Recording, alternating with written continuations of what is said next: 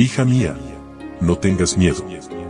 Un devocional que te ayudará a aliviar tus preocupaciones, mientras aprendes a vivir en la paz del Dios Todopoderoso.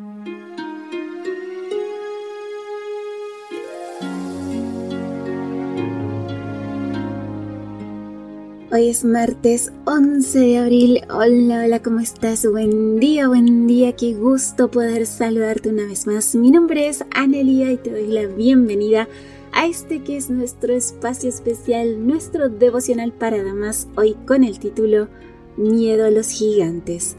Leo en 1 Samuel capítulo 17 versículo 11. Oyendo Saúl y todo Israel estas palabras del filisteo, se turbaron y tuvieron gran miedo. El pueblo estaba destrozado emocionalmente ante la presencia de un gigante entre las filas enemigas. Era costumbre que los ejércitos pusieran a enfrentarse a los más fuertes de sus guerreros en un pleito individual para evitar el costo de la batalla y un gran derramamiento de sangre.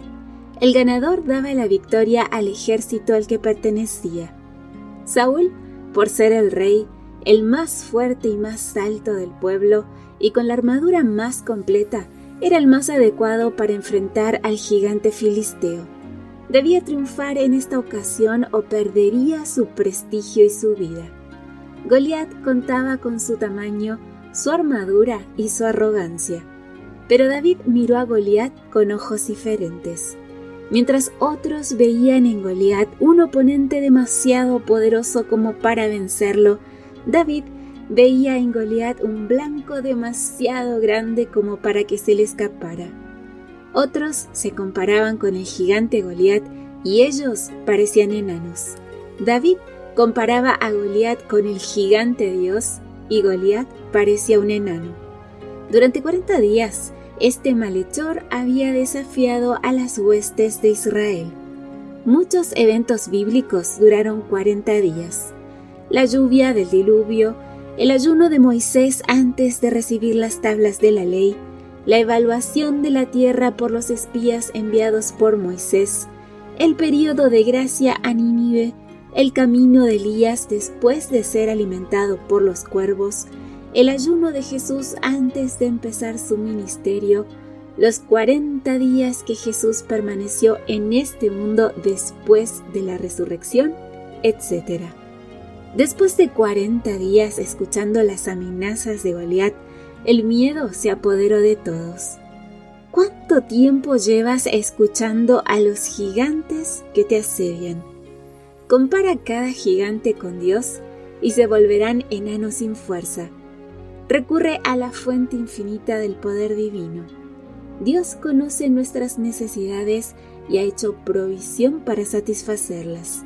El Señor tiene una tesorería con abundantes provisiones para sus hijos y puede darles lo que necesitan en todas las circunstancias. Entonces, ¿por qué no confiáis en Él? Ha hecho preciosas promesas a sus hijos a condición de que obedezcan fielmente sus preceptos.